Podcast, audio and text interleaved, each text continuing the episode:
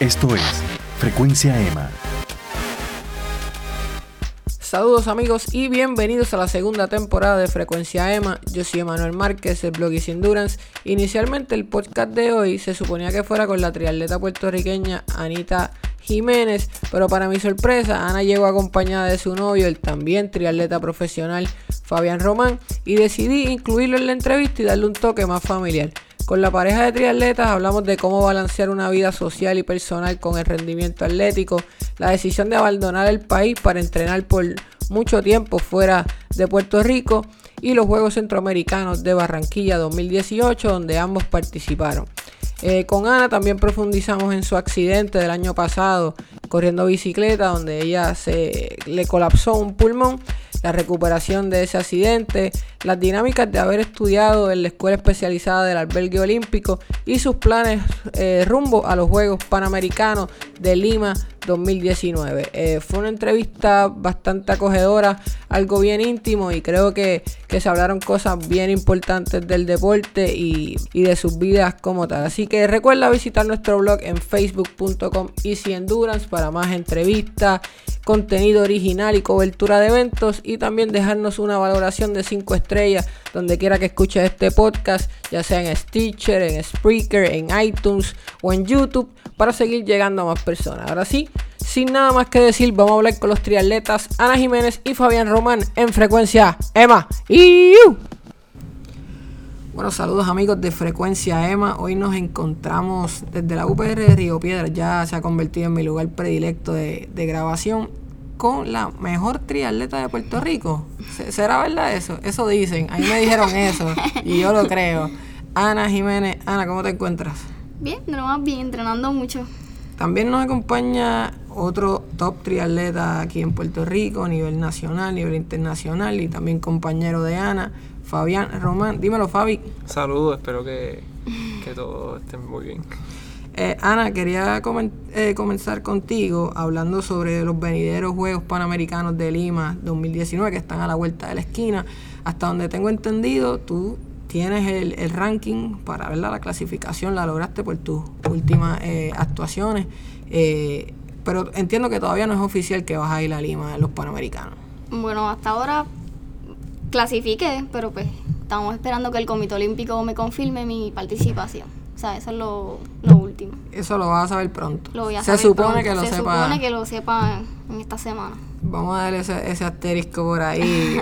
Los que siguen ahí sin Endurance en Facebook, pues estaremos informando más. Ana, tú tienes 26 años. 27.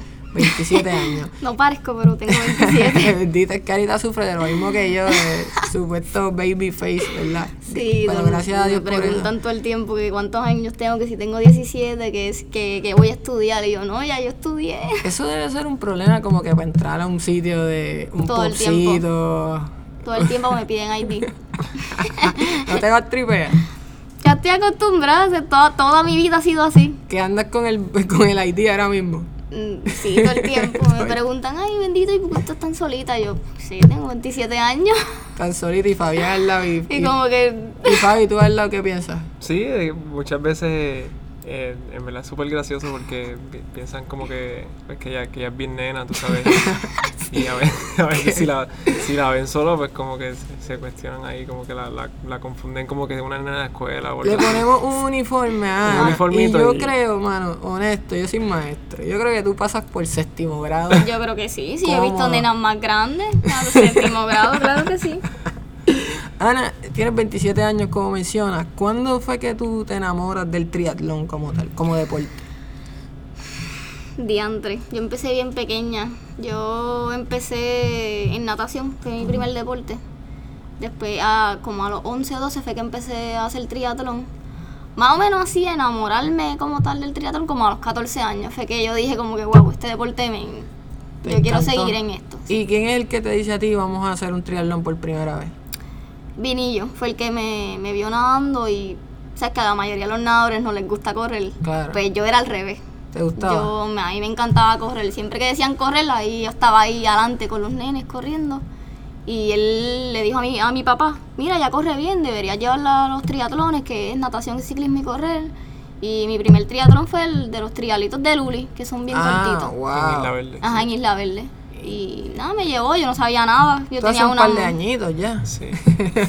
Digo, tienes 27, nada más estás súper joven, pero Sí, esto yo, fue... yo empecé con una mountain bike que yo no sabía nada. Yo llegué allí sin casco. Tenis negro. Tenis negros, sí, porque mi papá, tú sabes, me vestía bien femenina.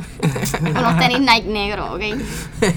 Y- Después yo también, tú seguiste corriendo, además del triatlón, porque tú corriste con la universidad en la Liga Atlética Interuniversitaria. Sí, yo corrí en la Ponce. LAI, sí, con Sie- Ponce. Siempre corrías el cross country y, Y, y los la eventos pista. largos, sí, 5.000 y 10.000. Y el último año corrí 5.000, 10.000 y 1.500. Y esa tripleta, ¿te dolió? Fue súper duro. Yo veo estos atletas de la LAI que corren cuatro eventos.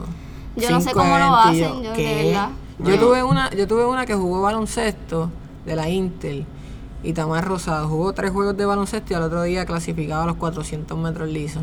Y- y eventos bien y distintos. mejoró su marca. No, y, y otra cosa es como que si fuese un, un deporte de poco impacto como la natación, que tú Ajá. sabes que tú puedes hacer eventos por ahí para abajo y te recuperas, pero correr un 10.000 así de Sí. duro y después meterte un 5.000 es, es horrible. O sea, yo no sé cómo... Sí, cómo- yo el día del 1500 yo no podía con mi vida. O sea, yo pasé la primera vuelta y decía diantre. Y el sábado es donde está todo el mundo. Sí, sí, porque Yo decía, el- Dios el- mío, como yo termino este 1500 El 10 se corre antes, el 10 se corría el jueves, jueves por la día. tarde, y el viernes 5000 y el sábado que todo el mundo te está mirando, corrí el 1500 que no era mi evento. Tremenda tripleta, tremenda tripleta. Eh, pero antes de, de eso, de ir a la universidad, tú estás en la escuela del albergue Sí, en la olímpico. escuela del En- albergue. entraste en noveno grado ahí. No, entré de séptimo hasta cuarto año. Yo Séptimo. estuve de... Ah, pues tú eres una buena candidata para que me expliques la, la verdadera experiencia de estudiar en la, en la escuela del deporte del albergue olímpico. Te confieso, yo en el 2013 cuando tomé el curso de entrenador de la, de la ITU, que estuvimos una semana allí eh, en el, en el albergue, me di cuenta que el albergue son tremendas facilidades y que nosotros algunas veces somos injustos en términos de poner como excusa la falta de facilidades. Tú que viviste allí cinco años toda de tu mi vida, bueno, an- más, antes de entrar a la escuela vida. yo iba ahí. Ya tú ibas ahí. ¿Qué Sí. me puedes decir de la experiencia de estudiar en el albergue? tiene cosas buenas y tiene cosas malas también. Ajá. Pero Papi, tú también estuviste allí. Sí, yo... yo- ¿Séptimo a 12 también? No, yo entré en décimo. Eh, de, estuve de, de décimo grado hasta 12. Y, pero nada, eh, en realidad es un, es un sitio bastante exclusivo.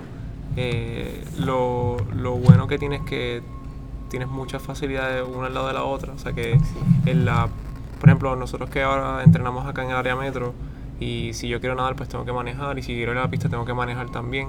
Pues claro, todo eso se, se corta y, y tienes todo ese tiempo extra de descanso entre que tú puedes levantarte y ya tienes la pista ahí al lado, tú sabes. Y eso para un, para un atleta así de, de alto nivel pues No es, tiene precio. es esencial. sí. Yo hasta me imaginaba un campeonato, un campeón mundial como Alistar Brownlee, Ligo Gómez allí eh, eh, haciendo una cuarentenita de, de por lo menos un mes en el albergue y yo decía, no van a sentir la diferencia en términos de facilidades, o sea, las facilidades están bien, Tan quizás chévere, un poco sí. en el, en el ciclismo, no sé si se Sí. sufre, pero tienes allí un par de cuestas alrededor de, del albergue y, que, te, que te sirven, ¿verdad? Sí, sí, tienes, tienes, tienes muchas opciones para, para, para correr, eh, ¿sabes? Si quieres hacer plano, eh, puedes ir a todo, por toda la número uno hasta, hasta donde tú quieras, hasta. Ponce, para allá abajo. Eh, tienes subidas que puedes subir hasta Calley, eh, puedes ir hacia Guayama, o sea que Exacto. distintas opciones de, en cuanto a topografía así de, de, de ciclismo. ¿Y tú, Ana, qué me puedes decir de esa experiencia del albergue? ¿Fue, fue una grata experiencia? sí, no, bueno, ya al final ya estaba como que media cansadita de porque es residencial. Residencia. Exacto, eso es bueno ajá. explicarlo. Tú, tú, tú ibas a tu casa solamente sábado y domingo. Sí, pero mi casa Lo- queda los 15 viernes, ¿no? minutos. Yo creo que tu casa se ve del albergue. No, no se ve de la, De la se ve de la autopista. A mí alguien, yo creo que fue Omar, Omar me dijo una vez, mira, Ana vive en esa casa. Sí, no, se ve, se ve desde cuando tú vas bajando de calle hacia Lina, se, donde está el monumento al Jíbaro. Sí. Pues la casita que se ve ahí en la montaña, pues ahí viven mis papás. Wow. ¿Todavía tú vas allí y te quedas allí? O? Sí, a veces bajo. Bueno, estuve, no estuve hace tiempo acá en Puerto Rico, pero pues tan pronto esté aquí, siempre bajo a visitarlo. ¿Tú crees que tú podrías ser la atleta que tú eres hoy si no hubieses estudiado en el albergue? No sabría decir, pero yo creo que lo, lo hubiese, lo hubiese podido lograr estudiando en otro, en otro lugar también. Ok. Sí. Pero es que, bueno, para mí es como. Me vuela la cabeza que ahí tú estás concentrado como si fueras un atleta de alto rendimiento y estás en séptimo grado o en octavo Claro. grado.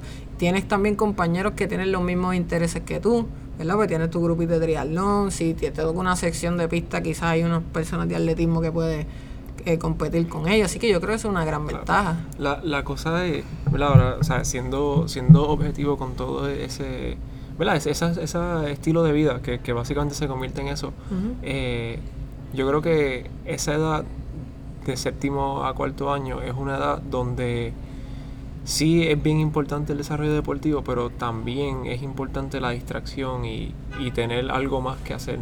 Y el albergue, vuelvo y digo, son excelentes facilidades, pero eh, son remotas, tú sabes, no, no hay absolutamente sí, más, solamente más eso nada más. para hacer. Entonces, para, para un niño o, o un adolescente, eh, o sea, no, no digo que no es buena opción, pero hay ot- también podría estar en tu casa y podría, sea, y en distintas partes de la isla también hay otras facilidades donde se podría hacer. Claro. Podría hacer lo mismo, pero quedándote lo en tu casa. ideal es la concentración, pero eh, no todo el mundo tolera la Claro. concentración. Que tú entiendes que muchas personas que quizás no continúan después en el deporte, quizás pues fue porque esa es experiencia como Sí. nos los traumatizó, no de manera negativa, sino que Sí, que fue muy abrumador. fue muy Es- abrumador. Es intensa, sí, porque, exacto, es porque intenso. tú, tú tienes que cambiar tu estilo de vida totalmente. O sea, tú estás acostumbrado a algo y estás acostumbrado a estar en tu casa con tus papás, con tu familia, a tener tu rutina y de repente es como que no, mira, yo me tengo que mudar toda la semana por un año entero. Sí, ¿sabes? a los 13 años pues ya vas a estar como que pues, solito y haciendo tus cosas. Sí. Ana, tú me acuerdo de ti chiquitita, mano, en, digo, yo te llevo, tú tienes, yo te llevo 6 años, tienes 27, me dijiste. Eh, yo- pero me acuerdo de ti chiquitita, yo teniendo 20 años, tú teniendo los 14 que, que dices. Y ya la gente sabía que tú en un momento dado ibas a ser la sucesora de otras triatletas que, que venían, ¿verdad?, representándonos. Me acuerdo de Natividad, entre, entre Torres, entre otras personas. ¿Tú sentiste esa presión en algún momento?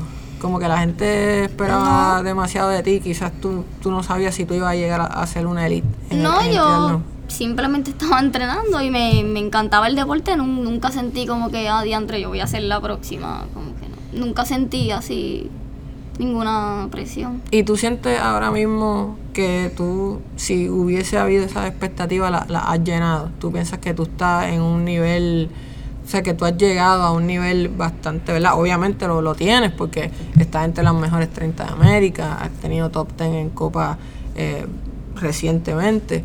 Eh, ¿Te sientes conforme con tu, con tu rendimiento Sí, hasta ahora? Sí, he ido cada año cumpliendo la- las metas que, que me he propuesto, ¿verdad?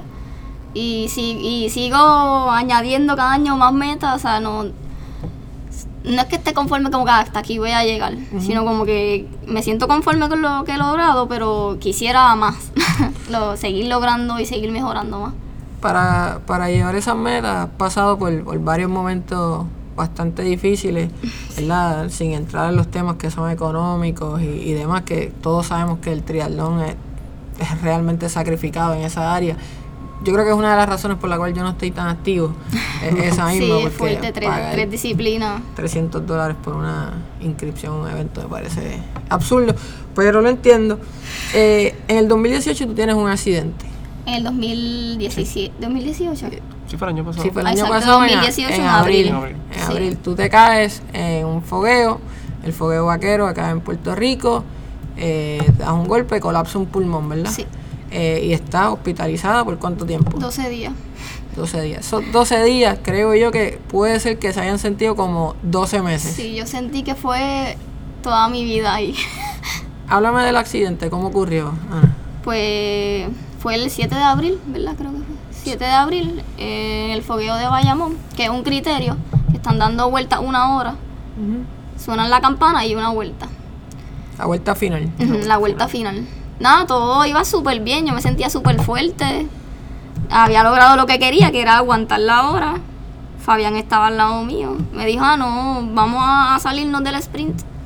Porque ya había hecho lo que quería. Por seguridad. Ajá, por seguridad. por exactamente eso, por seguridad. Y justo ahí cuando él me dice, échate para el lado, ahí mismo se caen como siete personas frente de mí y no pude hacer nada.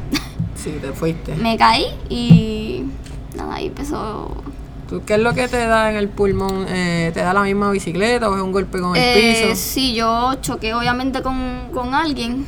Me fui como que dando una vuelta así y di con el cuadro, con el tubo, Ajá. De otra persona. ¿Y tú Ajá. pesas cuánto? como 90 libras. Tú pesas 90 libras. ¿Sabes Si? Ana se de va manera- Airborne con lo que toque, se va a O quebrar. sea, yo me fui Algo- así, y algo cuando, se como va a me fui como semi, qué sé yo, como dando una vuelta. Y me di justo, yo no me di en ningún lugar excepto ahí. Yo no me di en la cabeza, yo no me peleé. Tú no te pelaste que No, yo no me peleé. Si no se rompió el uniforme. Si tú te levantabas, cualquiera pensaría que no tenías Si nada. yo no tuviera el, cola- el, el, el pulmón colapsado, Ah, yo me hubiera parado. y ese Porque pues, la, obviamente el- la fractura de la costilla duele un montón. Claro. Pero pues Y que no se puede hacer mucho con ella porque No se eso puede hacer es nada. interno, eso es aguantar dolor ahí, toma algo para el dolor, ¿verdad? Eh, en ese momento, ¿entraste en pánico? ¿Pensaste, esto es serio? Pues yo estaba confundida. Obviamente estaba en el piso con un montón de dolor, pero jamás y nunca pensé lo del pulmón. Yo no tenía ni idea de que yo tenía un pulmón colapsado. Yo sí sentía, yo, di- yo pensé, yo tengo algo fracturado, Ok. porque el dolor era demasiado. Para respirar tenía Un montón de problemas, sí, un montón de dificultad. Pero pues lo, lo que yo pensé fue por el cantazo. Como que pues, pensé que por el cantazo, pues, que, te- que no podía respirar bien. Fabián, tú obviamente, para los que no lo saben, además de compañero de entrenamiento, eres compañero sentimental de Ana. Para ti debe haber sido un momento bastante complicado, porque nosotros somos atletas y si nos caemos y yo voy contigo, pues yo me preocupo por ti o tú te preocupas Claro. por mí, pero aquí estamos hablando de alguien un poquito más especial. ¿Qué, ¿Qué pasaba por tu cabeza en ese momento? No, para mí, o sea, para mí fue, fue horrible porque para empezar la idea de ir allá fue mía. Chico, pero viste, es que tú, tú eres un problemático, ya, Pero, con esa idea pero te, radical voy a, te voy a explicar. Lo que pasa es que nosotros, nosotros cuando estamos acá, en realidad entrenamos solos. Claro. Porque ha llegado el punto en que todo, todo nuestro grupo que también hacía triatlón así, ITU, eh, todo el mundo tomó sus caminos. Claro. Y llegó ese momento que yo pensé que nunca iba a llegar, pero pues llegó el momento en que estamos nosotros dos solos. y estamos meses entrenando solos. y- Solo, lo y, acá pues todos sabemos lo que es. Cualquier persona que se crista triatleta en Puerto Rico sabe lo que implica rodar afuera, eh, el, el peligro, que si la facilidad. Entonces nosotros estamos solos y encima de eso tenemos niveles distintos. O sea que si yo voy a hacer algo de ciclismo, pues nos vamos a separar. Claro. Y para evitarme siempre toda esa preocupación de dónde está ella, dónde estoy yo y Revoluce, hacemos mucho, mucha bicicleta indoor eh, Ok. en el trainer. Entonces ya he- llevábamos como dos meses pegados haciendo Lo todos mismo. los trabajos indoor y excepto los fines de semana que salíamos. Entonces íbamos a hacer dos carreras y yo dije, bueno, eh, llevamos una semana sólida, qué mejor que ir como que a algo bien similar a lo que son carreras IT, pues ir a un fogueo. Claro. Entonces, pues nada, va- vamos allá. Tremenda idea, Fabián. Bueno, No, haciendo contigo, pero era lo correcto. Ajá. ¿sabes? Es lo que me- el- ya estábamos cansados y queríamos hacer algo distinto. Algo distinto que Y- se parece a la ITU, que es como un criterio. Yo me sentía fuerte. Ya, yo había hecho dos fuegos de Bayamón y siempre me descolgaba como a la media hora o a los 20 minutos. Porque obviamente cabe dejar, dejar saber que las mujeres corren con los hombres y solamente hay como tres mujeres. Sí, y habían como tres mujeres. todo- Todos todos los hombres, exacto. Ajá, los, los, los duritos. Eh, exacto. Entonces, nada, habíamos. Yo pedalé súper bien, y vi que Ana estaba allí, todo estaba súper bien. Como suele pasar cuando algo malo va a pasar, que todo Sí, está todo perfecto. está perfecto hasta que no Sí. está. Eh, nada, como, como ella, ella dijo, pues eh, estábamos a punto de irnos. Siempre te caes cuando ya estás acabando, pues así Exacto, mismo ella se cayó. Yo la vi, vi, vi que dio una vuelta y obviamente me instantáneamente me preocupó un montón porque me dio el feeling de culpabilidad de que diablo se cayó y fue y fue idea mía venir acá. Entonces cuando la vi mala, ya rápido pensé, diablo, mano, o sea, tan bien que estaba y no va a poder competir. O sea, Ajá, inmediatamente, sí. porque ya cuando, cuando, o sea, yo la vi en el piso así media joroba, no, sin poder respirar bien, yo sabía que no era, Que no era una peladita. Y vamos a- a poner esto en contexto. Esto sucede en abril. En, abril. En agosto tú tienes los Juegos Centroamericanos. Exacto, Los que dos tienen también, los Juegos exacto. Centroamericanos porque competían individual y también tenían Y un relevo, relevo, sí. sí. mixto. El proceso de recuperación, Ana, fue cuán complicado fue. Yo recuerdo que compartimos un entrenamiento aquí en la UP. de- Ese fue el día que me encontré contigo, fue el primer día que yo corrí. Después de, o sea, como que los primeros 10, 15 minutos que, que yo empecé a correr después del accidente. ¿Fue, fue, fue complicado? ¿Te sentiste que caíste en cero de condición o, o Pues al principio, al principio estabas? sí, eh, yo pensaba como que, ah, no, yo estoy bien, pero seguían pasando los días y como que no podía hacer nada. Los médicos me, no me daban el, el permiso, El como que, ah, puede, puede entrenar. Entonces yo decía, diantre, no. Era más como que también emocional, la parte emocional también. Y esa Que parte emocional que es súper- que importante y que a veces nosotros le, le pichamos, como decimos acá, Exacto. ¿verdad? O vemos a un psicólogo deportivo como algo negativo Sí, o que quizás no lo, no lo necesitamos.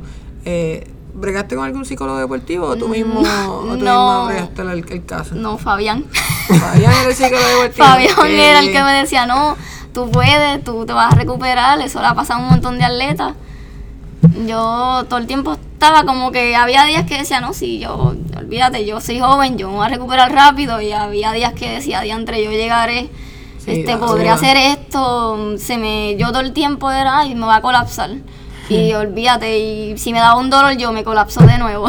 No, y, y, y Ana tiende a ser est- esta persona que la, el lado negativo a veces la puede como que acaparar Sí, como que demasiado. de Y como que, o sea, cálmate, da- date break, o sea, hay- hay- han pasado peores cosas, pero claro, eh, decirlo es fácil cuando no, está, no estás pasando ajá, no, por y que eso. tú, y contigo también me encontraba aquí entrenando, tú estabas a full gatillo, tú Claro. sabes, No, y, y ella parada, detenida. Sí, exacto. Que me imagino que entonces No, y- era como que... No, y no, Y el tiempo, tú también tenías que ir al hospital y tú No, esa, esa, o sea, mi lado de, de, ella estaba en el hospital, pero mi lado tampoco fue buenísimo porque, ajá, ella está pasándola mal en el hospital, yo la veía con dos tubos de pecho ahí para poder drenar el, el área. Y con qué motivación yo voy a entrenar, tú sabes, Claro, y solo. y estoy solo, tú sabes, ella no la está pasando bien, so, no, no eran las mejores condiciones para... Para yo estar motivado a, ah, tengo que madrugar y hacer un entrenamiento. Sí, sí. Y encima de eso tenía que dividir mi tiempo entre verla por la mañana, porque era que no tenía el horario, y después verla por la tarde otra hora. O sea que era un horario fijo, tú no puedes Sí, ir allí. en horario.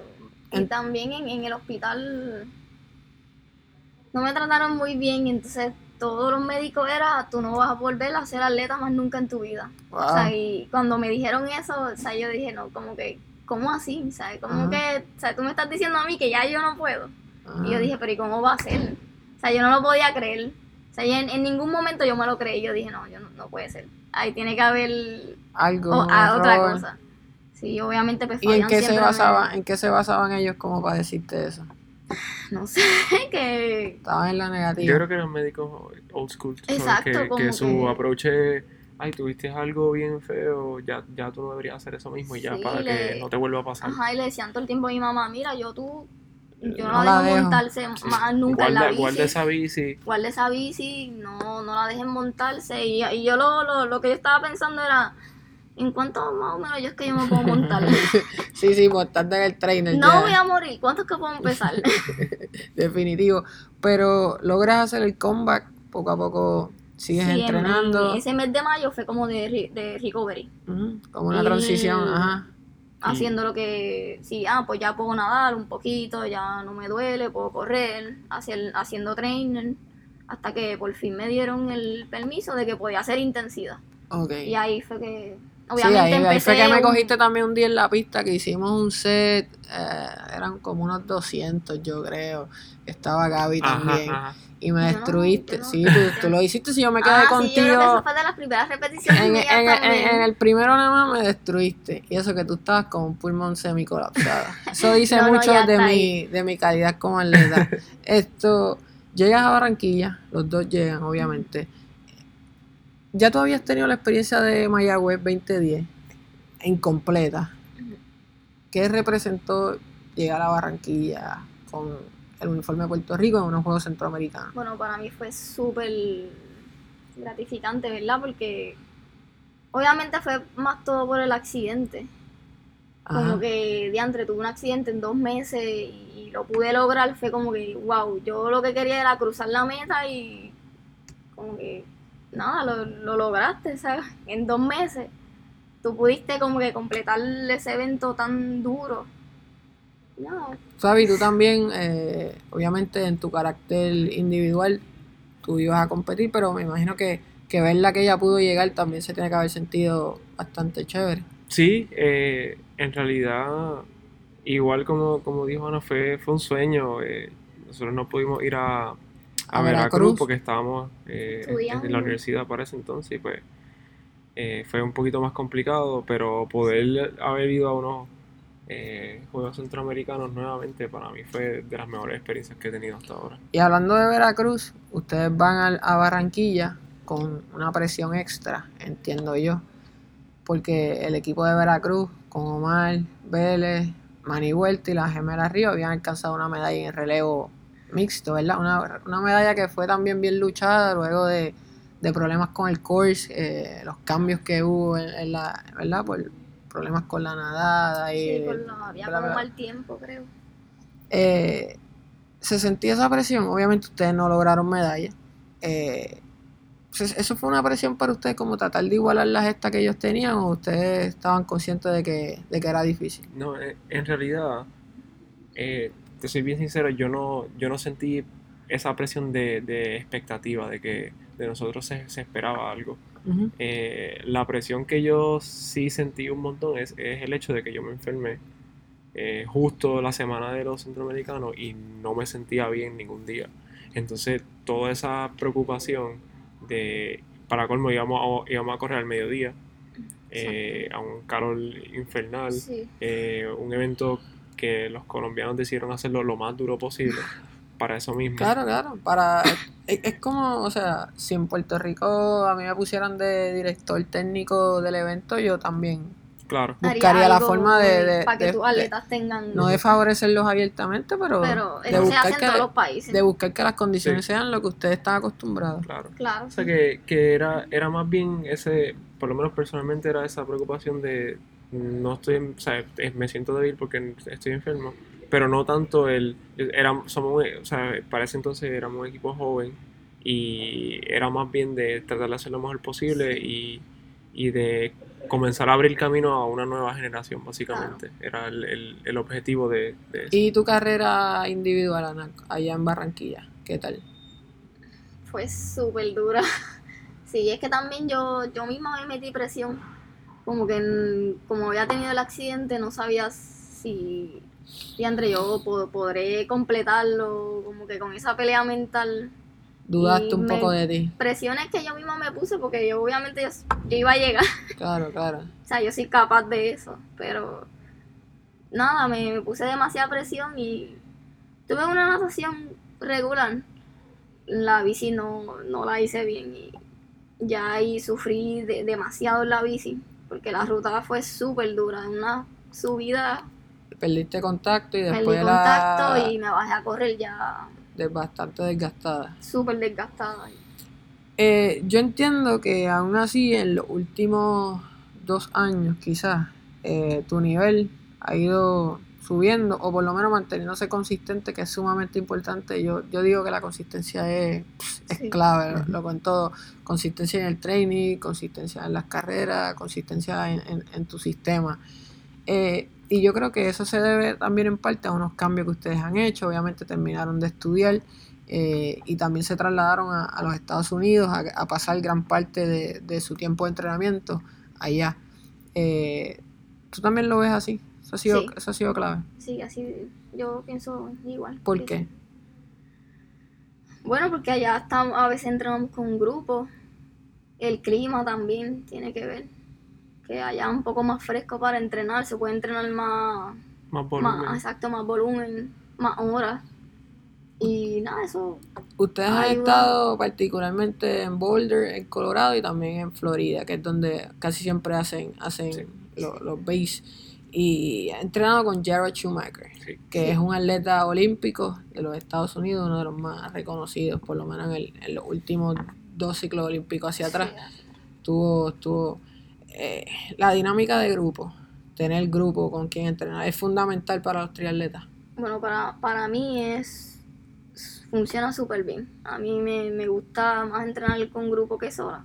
Aunque cuando venimos aquí, pues, se hace el sacrificio de, Ajá. entrenar solo, pero por lo menos a mí sí me, me encanta entrenar con, con grupos. Fabián, yo creo que la idea de irse afuera también fue tuya. Así que dime, eh, ¿verdad? Tu parte de la historia, ¿cómo, cómo tú has visto que, que esta transición a, a pasar más tiempo en Estados Unidos, obviamente después del huracán María también eso tenían que hacerlo Sí, casi ahí no había- obligatorio. Sí, ahí no había- obligatorio. ahí no había break. Eh, ¿Cómo lo has visto en términos de su rendimiento atlético?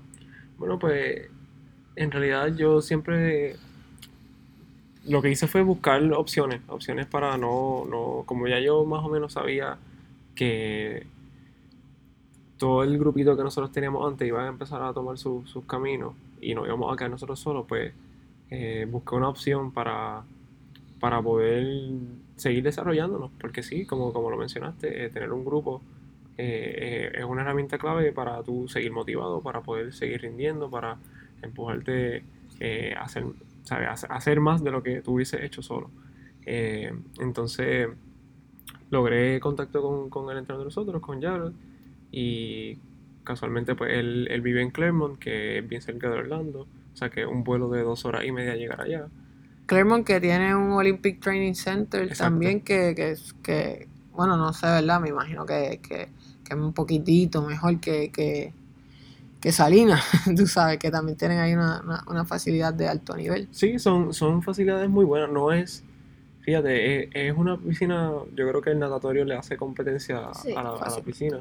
Eh, Natatorio no- está en las mejores piscinas, Sí, yo no sí. sé si del mundo, pero por lo menos del Caribe. no, para mí, para mí excelente. Del Caribe, sí.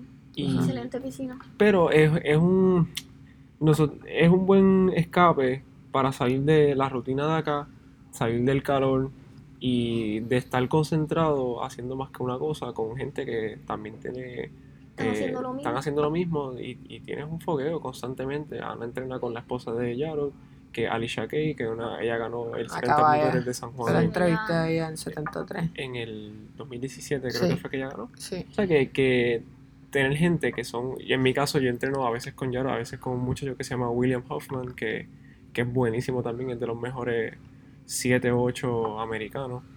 Y son personas que tú tienes como, como role models, como, como guía para, ah, ok, mira, este es el nivel, yo no estoy a ese nivel, pues, pero hasta ahí es donde queremos llegar. Claro, sí, es un referente en términos de, de calidad y, y de, y de ver la ética de trabajo que se necesita para llegar a ese nivel. Claro. Que me imagino también que hace falta a veces ese empujoncito, porque no todos los días uno se siente Sí, motivado para, para, para entrenar. No sé si te pasa, Ana. Sí, claro, sí. no. Soy, supongo que ¿Tú no tienes problemas de motivación o Bueno, hay no- días no que Fabián tiene que decirte, vámonos, vámonos? Sí, y, al revés también, ¿sabes? Sí. Hay veces que yo no, no quiero hacer nada, estoy súper cansada y él me dice, no, vale, vamos. Y hay veces que al revés, que yo le digo, mira, hay que, hay que entrenar. Sí, de Ah. verdad que, que, perdona, es Sí. que totalmente solo, eso hubiese sido mucho más complicado. Sí, Porque por lo menos pues los dos hacemos lo mismo y, y como que rebotamos energía positiva de uno, del otro. ustedes, pare- ustedes yo creo que están hechos el uno para el otro, ¿verdad? Yo no, yo no, honestamente, si a mí alguien me dijera mañana, mira, Fabián y Ana ya no están juntos, yo, mi corazón Se va a romper se todo. va a romper también. va, va a botar un poquito de sangre por así, por afuera de la camisa. Yo te- voy a estar un poquito, en depresión también. un poquito descontrolado y, y me va a doler, me va a doler. Eh, bueno, han estado en muchos lugares entrenando eh, en esos home base, porque ustedes también anteriormente habían estado en Costa Rica. Tú Sí. habías pasado tiempo Sí, en Costa Rica. íbamos los veranos para allá. Íbamos y, y hubo, yo creo que nada, hubo unas navidades que fuimos también. También. ¿Cómo, Ana, gustaría que me contestaras, cómo compara cada uno de estos tres lugares de entrenamiento fuera de Puerto Rico? ¿Qué, qué características tienen cada uno que, que lo hacen único o más ideal que otro? Em- Me gustaría empezar por Costa Rica. Ustedes compartían con Leo Chacón, con, con La Momia, con Ron Ackerson, que son dos triatletas más enfocados en Esterra, aunque Leo ha, ha sido olímpico también. Sí. Eh, Huerta estaba Huerta nosotros estaba con ustedes por allá en los volcanes. en los El mismo Edgar Lomar también. ¿Qué tal Costa Rica? A mí me, me gustaba entrenar allá. El- la, la dinámica del grupo también era bastante chévere. Eh, si lo comparo con Colorado, pues Colorado está, yo pienso que mejor para entrenar. No estoy diciendo que Costa Rica sea malo, pero Es verdad que en Colorado hasta el que trabaja en un coffee shop es un Ironman.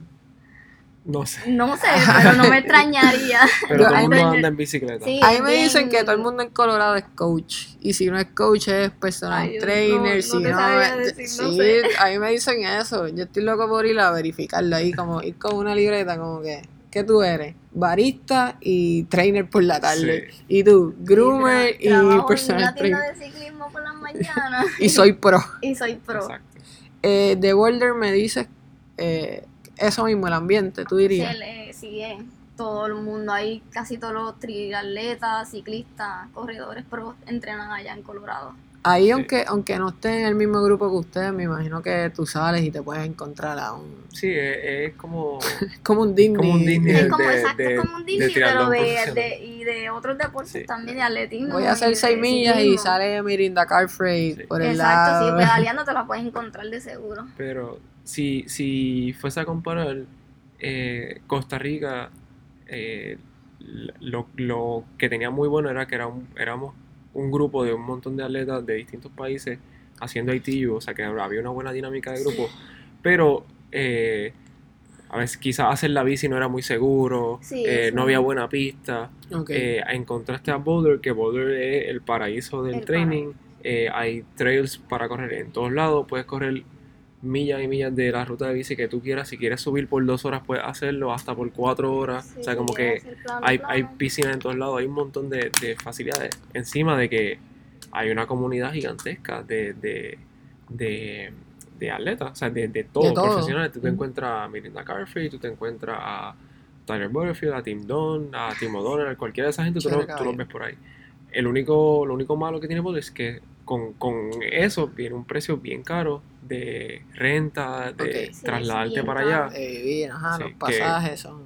que obviamente tú puedes estar, qué sé yo, cuatro meses en Costa Rica por lo que te costaría quizás dos o uno en Boulder. Sí, la Y Florida, Pues Florida eh, es, no es mejor que Boulder porque eh, quizás tiene menos opciones en cuanto a trails y rutas, Claro, pero eh, tiene... es como una pastilla genérica de Boulder. sí, es como un in-between. Es sí. como un entremedio de Costa Rica y Colorado, pues está Yo, Florida. no, y yo diría, vamos a tirar una cuarta comparativa, quizás es mejor que entrenar acá Ujú, por el hecho de que Claremont es un área más rural, hay un ujú. montón de, de rutas de bici, tienes trails para correr de, de millas y millas, o sea que pu- y puedes nadar open water, y todo eso te queda como que al mismo pueblo, o sea que no tienes que moverte mucho tanto, para, sí. para hacer cualquier tipo, tienen una buena piscina, que tiene un buen gimnasio. Es Eh, un bad trip no poder entrenar en Puerto Rico tiempo completo y tener que trasladarte. sí. Sí, a mí me encantaría entrenar, tener todo eso aquí en mi país.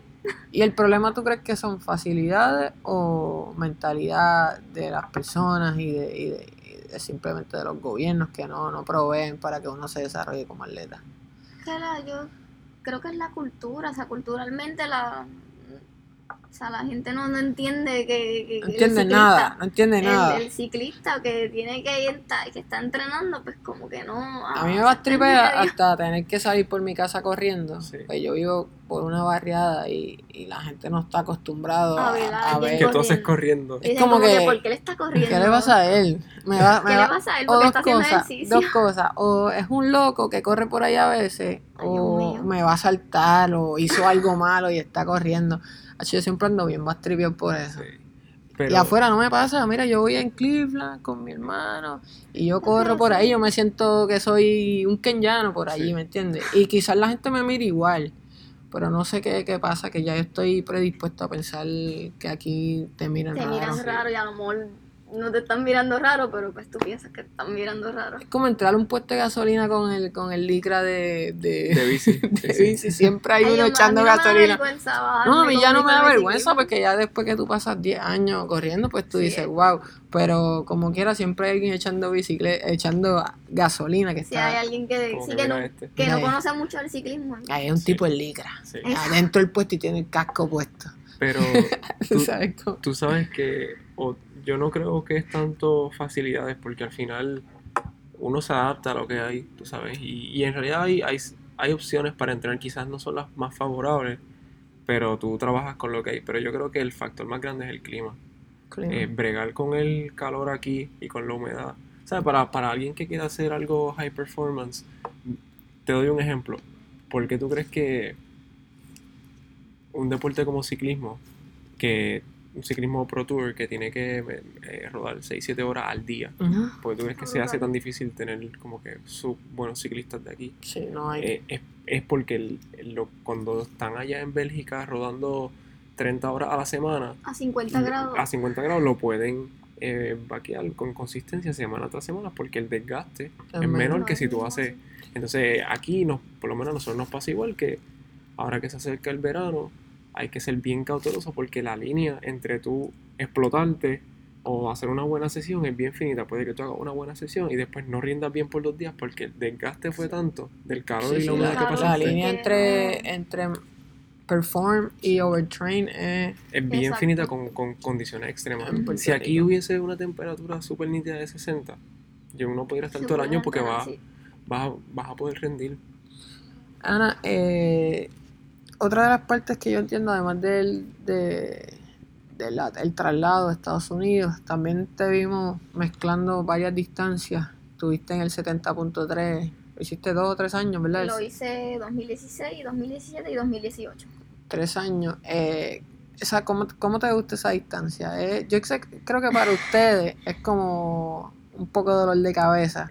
Porque Sí. por, por- más que todo por el ciclismo. Me imagino que estar dos horas y pico en la, en la bici de triatlón no, no, no es tan fun. Sí, no, y, y también el, el acostumbrarse a la, a la bicicleta, a la posición, pues, pues el, el- este, en el 2018 pues no la, no la pasé muy bien porque la clasificación de Barranquilla cerraba el 18 de febrero y San Juan fue el 18 de marzo.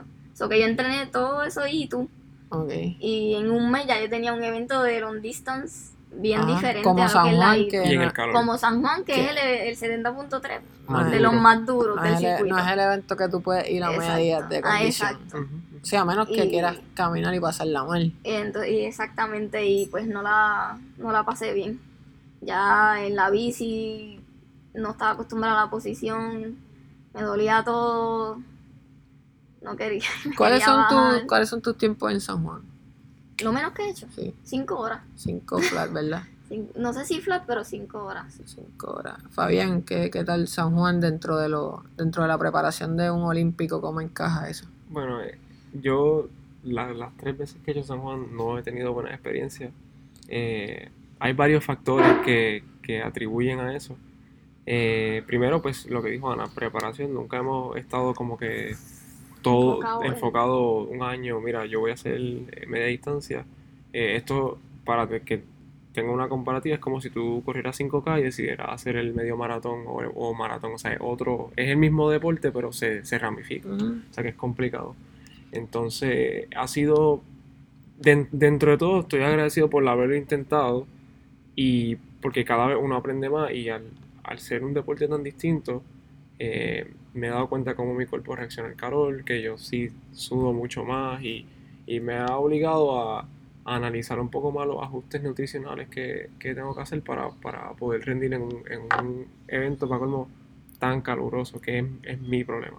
Y también la parte de los sponsors, me imagino que tenían responsabilidad con los sponsors de, de competir en ese evento, que es el, el más importante dentro de la escena del triatlón local en, Claro. Puer- en Puerto Rico. Sí, eh, sin duda ese es para mí es el evento más chévere porque el apoyo que uno siente ahí con tantas personas alineadas por todo Viejo San Juan es algo que no, no pasa en ningún otro A mí me gusta Eh. mucho Rincón, tengo que decir, Sí. en términos, ¿verdad? No, es que el montaje, mira, cuando tú estás backstage del Ironman, tú te das cuenta que el montaje es un monstruo totalmente diferente, Sí, sí.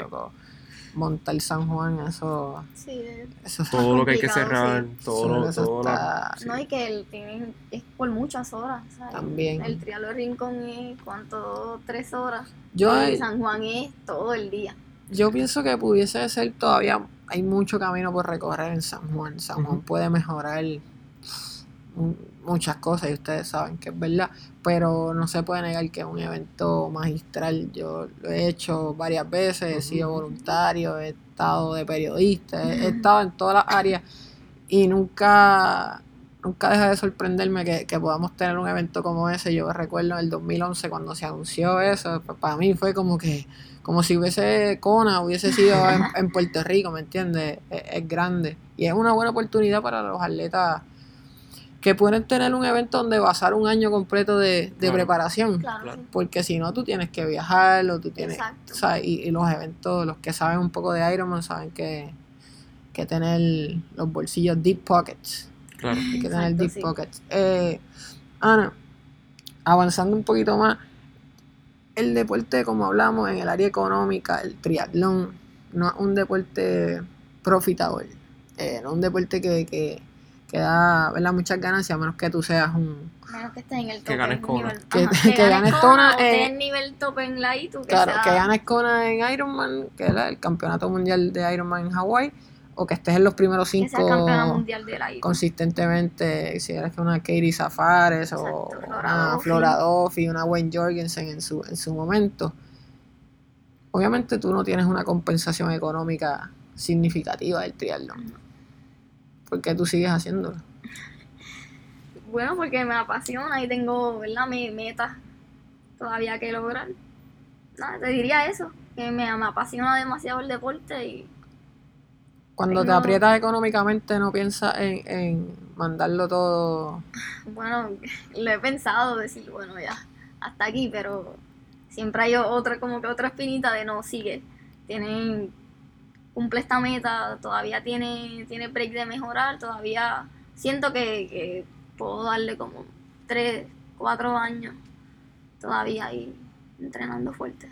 Fabián, yo sé que tú también has hecho mucho sacrificio, Sí, tú y tus papás. claro. Sí, eh, especialmente para que, los papás para de- que tú, ¿verdad? Este, logres las cosas que has logrado. ¿Por qué seguir pasando por esto, mano? Si ya no te, no te no dices como que, ah, mira, ¿sabes qué, mano? Me voy a trabajar, pinchea.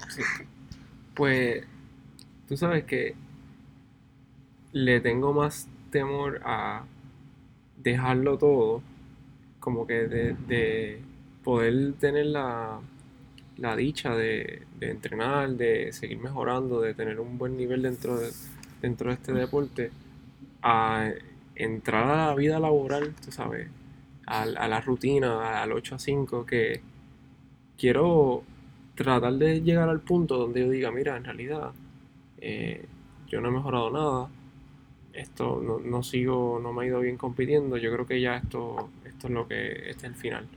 Pero hasta que yo no sienta que ese, que he llegado a ese punto, pues no, no te diría que es el momento donde yo pues, pensaría en hacer otra cosa. Y más aún cuando el deporte de nosotros también tiene la suerte de que se divide. O sea, está ITU, está Ujú. Xterra, está 70.3 y son áreas que yo no he explorado. Yo me di el pie para ver cómo es, pero en realidad yo no me he dedicado a nada de eso. Yo siempre he pensado que, yo creo que te lo comenté varias veces, como que el Exterra se te daba bien. Como que pudiese ser una, un área donde tú lo puedes ex- explotar un poco más, pero tú mismo me decías como que no te gusta tanto y, y que tú sientes que, que el llamado tuyo en verdad está en ITU. Entonces es una línea, igual que la línea del overtraining y el training, es complicado. Sí. Donde yo hago algo donde yo pueda maximizar mi rendimiento o donde hago algo que me haga feliz. No, y, y no, tan solo, no tan solo eso. Y no, y no es que, fíjate, no es que no me gusta. A mí me gusta, me gusta Xterra, me gusta 70.3 y me gusta la ITU. Lo que pasa es que tú dedicarte a una, después de que yo he hecho la- las cosas a media, en el sentido de que, vamos, yo hice el Xterra, pero no tenía una buena bici para eso. Hice el 70.3, pero yo tenía, o sea, tenía inexperiencia y, y un equipo X para hacerlo, ¿verdad? Pero viendo lo que requiere, lo que tienen todos esos atletas profesionales para hacer eso a alto nivel, si yo le entro a media ya estoy en desventaja. Claro. Entonces, para yo poder decir, mira, tú sabes que yo voy a hacer Xterra, también requiere una inversión de mi parte. Ujú. De, mira, yo necesito una buena bici, necesito una bici full suspension para yo poder, ¿sabes? Rodar a ese nivel y entrenarlo y dedicarme a tiempo completo a correr mountain bike. Pero eso implica sacrificar eh, ITU, porque yo no puedo estar haciendo mountain bike mientras estoy haciendo ITU. O sea, no soy ese tipo de atleta que puedo... Mm. ser- Sí, sí, sí, que, que lo hay, bueno en que lo hay, que, sí. que, que es bueno aclarar que no es que no se pueda, No es que no se pueda. del pero- todo. Hay gente que, o sea, que mezcla. Vamos a hablar de Javier Gómez. Sí, Sí. él ha hecho sabe, todo. ¿sabes? Javier Gómez es mi triatleta favorito, lo llevo siguiendo desde el 2008 que compitió en Beijing. Bueno, Javier Gómez ha sido campeón de Esterra, campeón de 73, ha hecho Ironman, ITU, Recientemente el campeón olímpico. del mundo de larga distancia. campeón long Exacto, distance, él long distance, eh, compite en piscina 1500 metros Sí, él- con un nivel altísimo. Son freaks. También hay que, hay que saber identificar lo que es un freak de una persona Sí, que él- mortal. Sí. Tú sabes, Sí, no, es como que le estamos restando mérito a los mortales. Pero, Si, si yo quiero. Nada, mi, o sea, mi, mi, mi línea de pensamiento en, en esas otras ramificaciones del deporte es que si me voy a dedicar a uno, pues lo quiero hacer bien y lo quiero hacer completo para que mi trabajo pues tenga fruto. Pero si yo hago, que, que en realidad es lo que he terminado haciendo cuando he hecho San Juan, si lo hago a media, porque pues tengo que cumplir y, pero en realidad yo quiero invertir mi tiempo en ITU, pues no sale bien Pues no, claro. y porque son, son, son otros monstruos, requieren más, muchísima experiencia. Tú ves que la, a la gente que le va muy bien llevan años Llevan años y muchos esa 70.3 distancia. o muchos exterras. Roman Kirsten no fue campeón del mundo. Sí, de la pero primera. Son, yo creo que 10 años. 10 años. Sí. Yo, yo, yo años hice el podcast que yo grabé con él, me dijo 10 años. Tú 10 sabes años. que hay que tener persistencia y, y, de, ¿sabes? motivación. Y, y él tampoco la ha pasado fácil, tú sabes, ha tenido alta y baja, de todo, ¿me entiendes? Cada cual tiene su, su, su situación, Claro, sí. eh, Individual.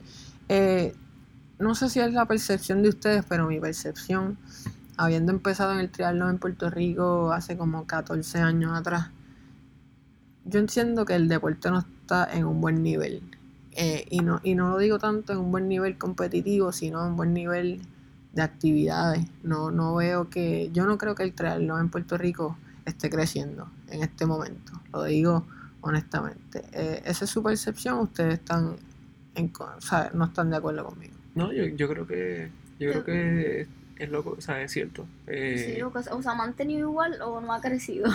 Sí, el, el interés por el triatlón ha venido más por la popularidad que ha tenido, ¿sabes? Como, como el boom que dio por... Mm. por Sí, como una moda. sí. El triatlón es un deporte relativamente joven dentro de todo, empezó en el 2000 en la Olimpiada, o sea que eh, no lleva así tantísimos años como para que haya una comunidad.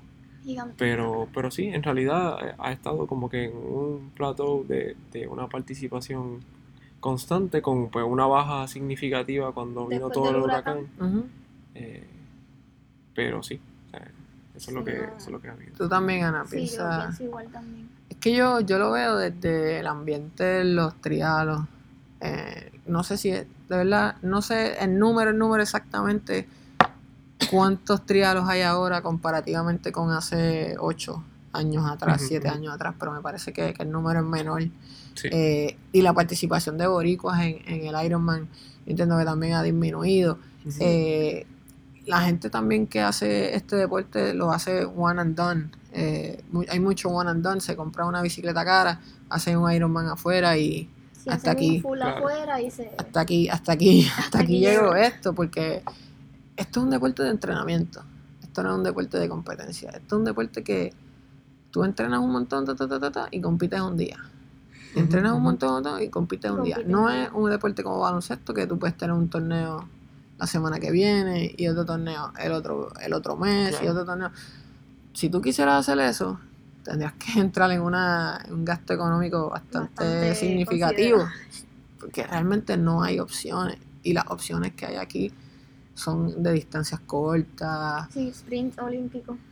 Entonces, pues, por ahí yo, yo entiendo también que no tenemos una presencia a- en alto rendimiento. Estamos estancados. Sí. Estamos estancados. O sea, pues perdonen si, si, ¿verdad? si estoy siendo demasiado franco, pero tú tienes 27 años, 26. 26 años. Tú llevas siendo nuestro mejor triatleta, ¿cuánto? Nuestro triatleta principal. O sea, tú junto con... Ya cuando Manny estaba, tú estabas y tú Exacto. competías contra él y estabas cerca de él. Cuando Edgar Lomán le estaba, tú estabas y estabas ahí. Cuando tú te has dado estaba. cantazos con Lomba, tú te has dado cantazos con Vinillo, con Juan Ca- eh, con Padró, con, Con Gaby. Con de. Jesús, con Llanaro la hora, Ujú. con, con Manolito cuando estaba. Tú te has dado cuenta, ¿sabes? No, no ha habido un relevo no ha habido un relevo. O sea, estamos eh, con este muchacho, Aro, el que también estudia en la Intel. Que, La Ujú. Inter de Guayana. Eh, además de él y tú, o de tú y él, tenemos triatletas a nivel internacional. Bueno, a nivel A internacional. no. ajá, a nivel internacional no. ¿Y qué pasa, mano? ¿Qué, o sea, ¿qué, qué pasa? ¿Por qué no hay? Yo creo que lo que pasa es que la, y esta es mi experiencia, la continuidad escuela, universitario y que sea élite, eh, por lo menos en Puerto Rico no ha sido muy complicada. O sea, no, no hay un, un link entre una cosa y otra y eh, tiene mucho que ver con el sistema universitario, eh, el hecho de que tú tienes que buscar la beca por quizá otro deporte para Claro. entonces poder pagarte los estudios para entonces y no de verdad te tiene que gustar lo suficiente para tú decidir como que mira yo no tan solo voy a cumplir con mis responsabilidades académicas sino que voy a cumplir con otro deporte que no es el mío más Más mi deporte. voy a entrar en el Yo, yo, yo, puedo, yo puedo estar de acuerdo contigo. Yo, yo entiendo que no hay programación dentro de la Liga Atlética Interuniversitaria, no hay programación de triatlón y eso Exacto. posiblemente es un big, eh, un factor bastante grande en contra de los intereses del, del desarrollo del triatlón. Pero cuando miro las categorías menores, tampoco hay muchos chamaquitos haciendo triatlón. O sea, yo no, yo, aquí, no hay una liga de triatlón infantil. Y si hacen un triatlón infantil, ¿cuánto, cuánto, ¿cuántos participan? de verdad que no sé yo no No, o sea, no, no. no- hemos, hemos fallado en la masificación de- del deporte. No sé si es que no. O sea, es, es- es complicado, es complicado porque el requerimiento de, de facilidades también es algo que. También no, no todo el mundo puede comprar una bicicleta. Correcto. ¿Entiendes? Son tres disciplinas. Y Pero, pero créate. ¿sabes que la bicicleta puede ser lo de menos? La bicicleta puede no, ser lo no, de no, no menos. es imposible, pero que es algo que son tres disciplinas. es y- una traba que elimina ya Exacto, X ya. Yo entiendo también que el factor piscina. Mira, en Puerto Rico hay muchas piscinas. Hay muchas Sí, piscinas. Hay muchas, muchas, muchas piscinas. Pero ¿cuántas tú puedes utilizar libremente? Yo no puedo ir a, yo no puedo ir a, a, a Loyola y meterme al agua. Yo no puedo ir al Caparra con triclog y nadar 3000 metros si estoy pillado. Yo no puedo ir a Cagua y meterme porque ahí hay un club.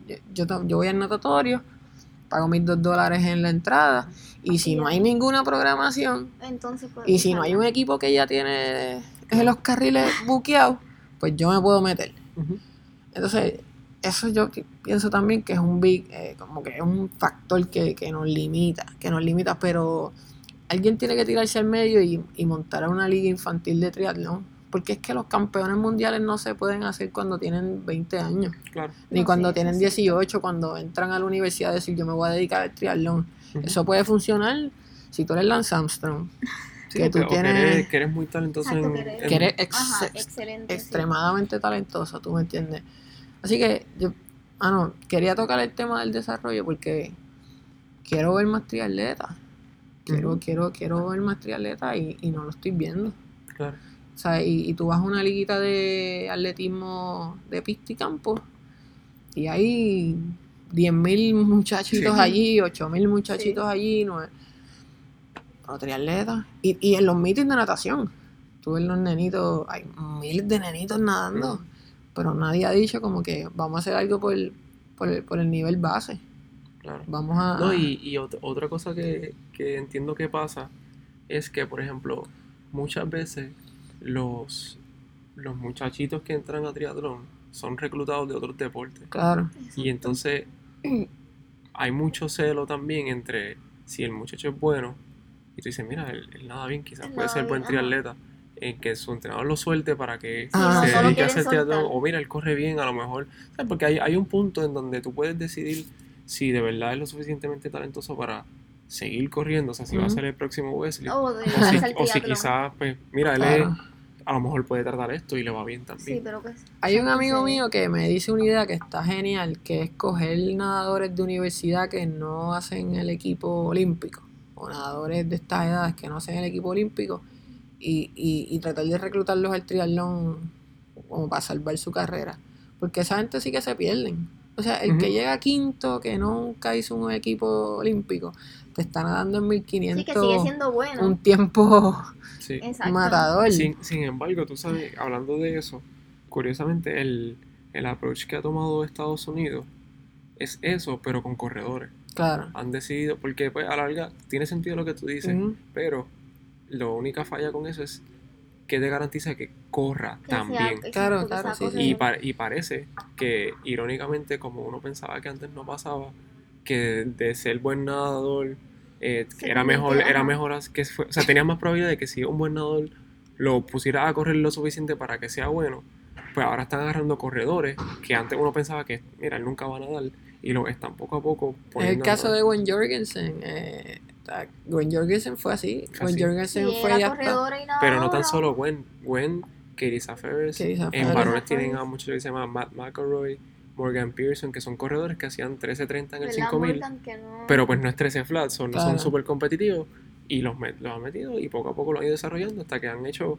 buenos papeles en... En o sea, triatlón. en triatlón. Ya estamos terminando. Llevamos 58 minutos hablando. Wow. Está súper, súper cool. No, mi, mi gol era una hora. Estamos estamos súper bien. Finalmente, Ana, te pregunto, y lo dije ahorita, obviamente Fabián es tu, tu novio, Sí. tu compañero. ¿Cómo se balancea la vida social, la vida de pareja y la vida de atletismo? ¿Se complica eso? No, nosotros no, nosotros casi ni peleamos. nosotros, nosotros somos iguales, casi. No, o sea, cuando estamos entrenando, pues, sea, en- estamos entrenando, no.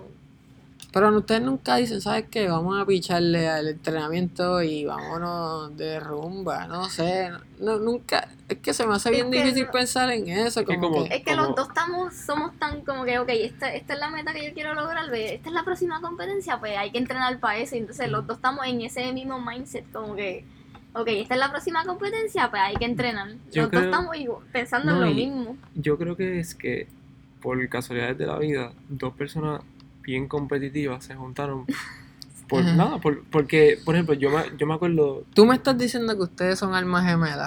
Tú, tú me estás, tú me estás diciendo eso aquí. Esto No, eso no lo dije yo. Pero, pero mira, yo, desde que yo soy pequeño, desde que yo soy eh, junior, yo quería ir al campeonato mundial.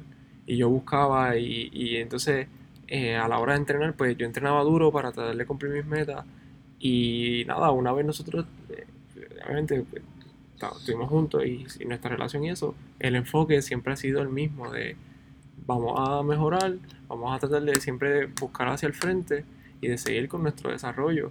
Y cuando toca entrenar, o sea, si yo tengo que hacer lo mío, pues yo hago lo mío y ella hace lo Exacto, si nos no. tocan diferentes entrenamientos, no es como que, ah, no, yo no puedo porque no estás tú. O sea, Y- él hace lo de él y yo hago lo mío. Y Tú no, no, que no dependen uno de Ah, no, otro exacto, sí, yo- tanto sí, como para decir, Fabián no va a entrenar hoy y me quedo en casa. No, No, no, si y, él está enfermo y yo tengo que ir a entrenar, pues yo me en- toca entrenar. No, y no. entonces, dos cosas. Eh, número uno es que tenemos un entrenador que, o sea, tenemos a alguien que está pendiente a lo que hacemos, Claro. o tú tienes que rendirle cuentas a alguien, mira, y yo odiaría estar, mira, yo no entrené porque no quería, o, o sea, eh, para mí eso sería lo peor. Y otra cosa es que a través de los años, o sea, ya nosotros llevamos 15, 16 años en el deporte, hemos entrenado de 20.000 formas distintas, hemos hecho 20 cosas y al final el ser consistente es lo que te va a mantener en el tope, el tú no fallar, el tú día tras día hacer tu trabajo y lo que tienes que hacer. O sea, nosotros entrenamos los 7 días a la semana, eh, por meses, y el tú vaquear consistencia equivale a resultados porque a la larga eh, quizás nosotros no tenemos las mismas facilidades, no tenemos el mismo apoyo y eso, pero podemos tener la misma ético- ética de trabajo que tienen los mejores del mundo. Sí, ¿Qué es? con la consistencia, Y si yo hago eso, pues dentro de todo estoy poniendo de mi parte y le estoy cumpliendo a mi entrenador, le estoy cumpliendo a mi familia, estoy cumpliendo, le estoy cumpliendo a toda la gente que me apoya. Bueno amigos, ahí los tienen. Ese fue Ana Jiménez y Fabián Román, triatletas élite de Puerto Rico. Eh, muchas gracias por estar No, gracias a conmigo hoy. Gracias ti. Eh, espero que se repita. Sabe que, que tenemos una amistad ¿verdad? de hace tiempo, que nos conocemos, que lo sigo, que siempre estoy pendiente de ustedes. Quizás no tanto como antes, porque tengo otras cosas, Claro, pero, pero cada vez que puedo y veo una noticia, pues la comparto y la zumbo y demás. Y mano, estamos a sus órdenes. Gracias. Sí, gracias. Gracias por escuchar Frecuencia Emma. Recuerda suscribirte a nuestro podcast para más episodios como este. También visita nuestro blog en facebook.com Easy Endurance para más artículos originales, videos y noticias.